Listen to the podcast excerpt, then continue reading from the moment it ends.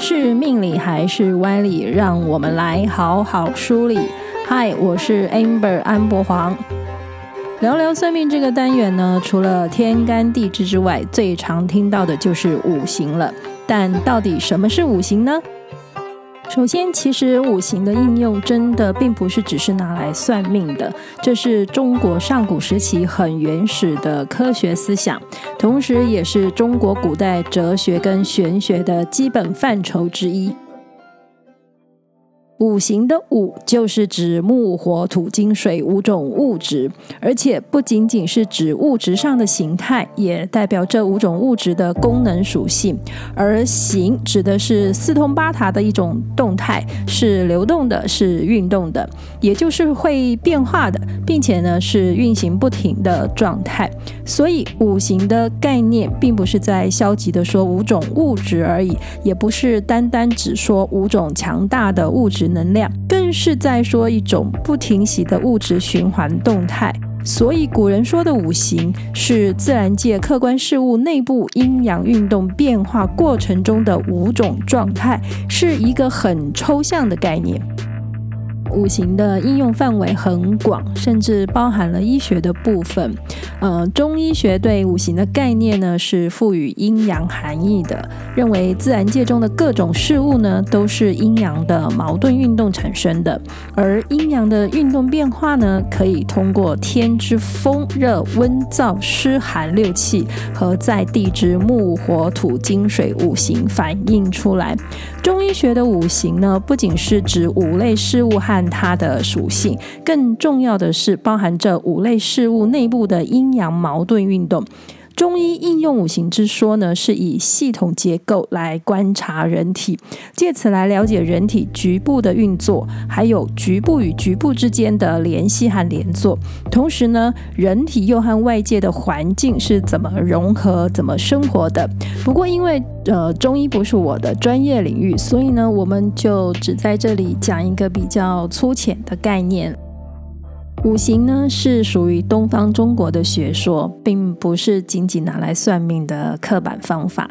只是呢，我们因为全面接收了西方科学的思想和教育学习之后呢，对于五行的接触都变成是在道听途说的算命和占卜情况之下，因此其实是产生了很大的误解的。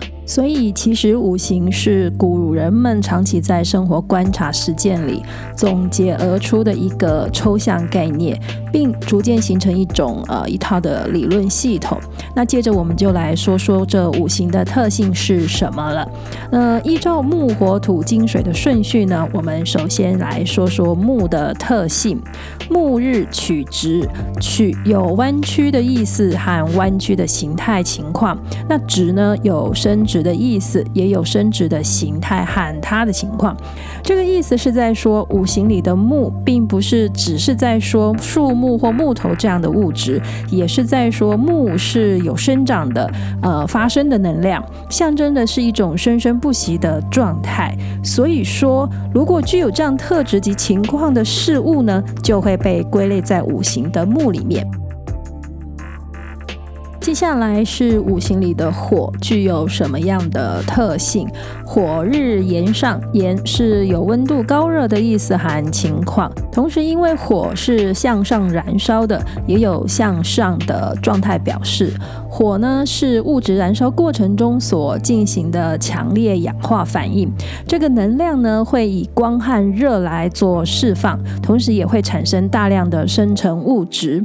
而根据质量守恒定律，火并不会让被燃烧的物质的原子消失，只是透过化学的反应呢，转换成了被燃烧物的分子形态。所以五行里的火是代表一种生与发的力量升华，并且有发了、温暖、向上啊光辉的特性及意义。因此，凡是具有这些啊、呃、象征意义及茂盛性质的事物或是现象呢，就会被归类到五行里面的火。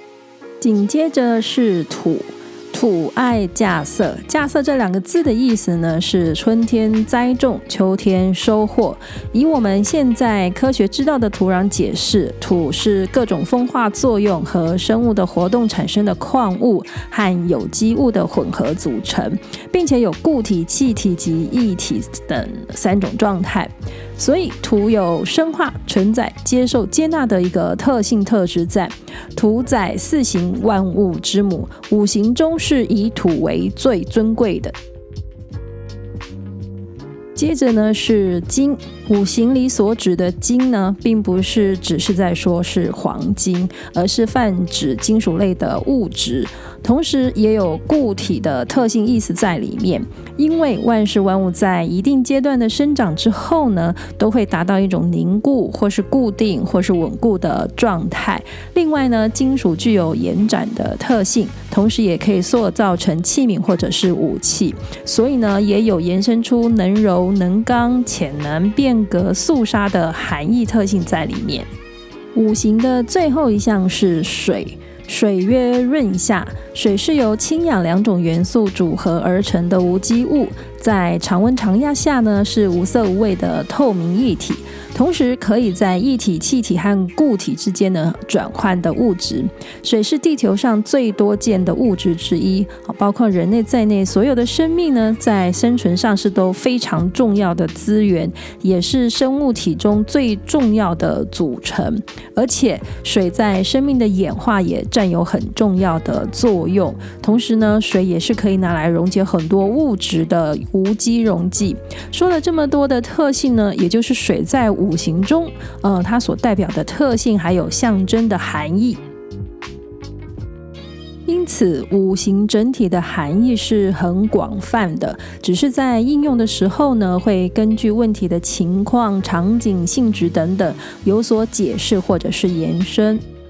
古人要把五行应用到世界上的万事万物呢，一定有一套逻辑及论述推理的。说明白了，也就是运用归类及演绎等等这些方法。对，就是我们大家念研究所写论文报告常常会用到的研究方法。像是其中使用类比这个方法呢，就得出了方位、季节如何来跟五行做搭配的论述。呃，我们知道类比呢，是根据两个或是两种事物在某些属性或是关系上呢，哪里有相似有相同，然后推论出他们可能在其他的方面呢，也会有相近似的一种逻辑方法。比方说，呃，日出东方与木的生和发呢是特性相似的，所以东方的五行呢就归类到木里面。那同时，春天吹的是东风，而春季也是万物复苏发芽的生长季节，所以。四季里的春呢，五行也就是属于木的。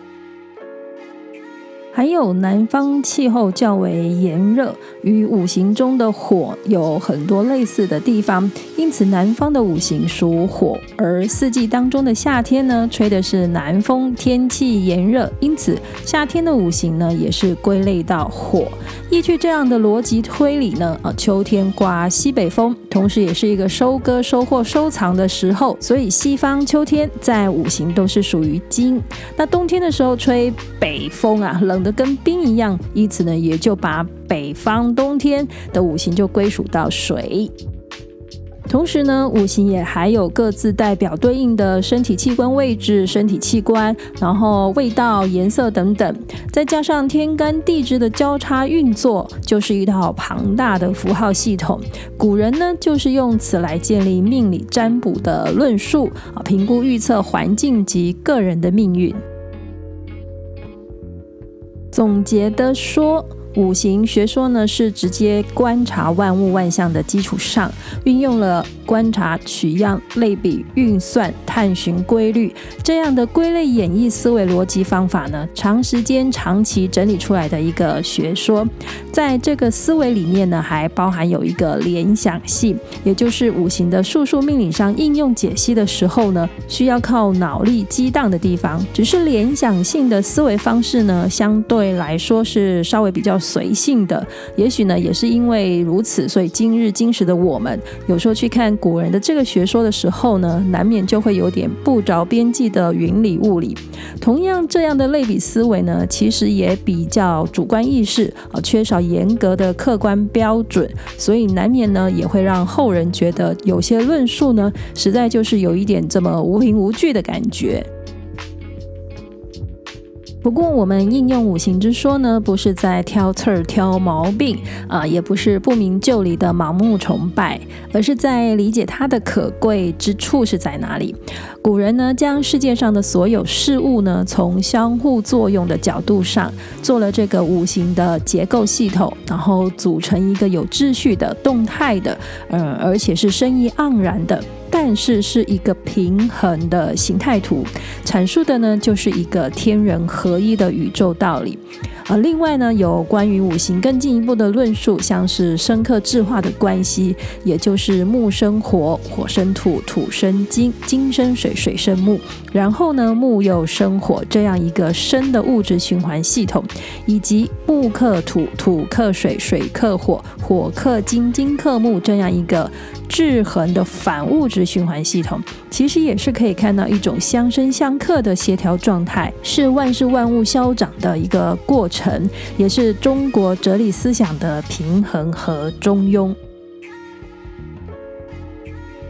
五行学说呢，还包含非常的多，但我们今天就先有一个概念，有一个基础的想法。那下次我们再继续来聊聊五行。那今天聊聊算命呢，就跟大家聊到这里了。到底是命理还是歪理？在相信和迷信之间呢，我们是应该要去较真一下的。如果您觉得这一期聊聊算命还意犹未尽，想要继续聊聊其他算命的事情的话呢，请按下追踪和关注，也请给我们五颗星的评价哦。那谢谢你了。要是你有什么奇特的算命经验，或是对我说的命理还是歪理有任何的观点建议，呃，希望你也能跟我们大家一起分享，或是留言告诉我。节目的修 notes 里面呢，都有我。我们的联系方式，或者我们也有机会一起来录音聊聊算命喽。算你好命，聊聊算命，我们下次见，拜拜。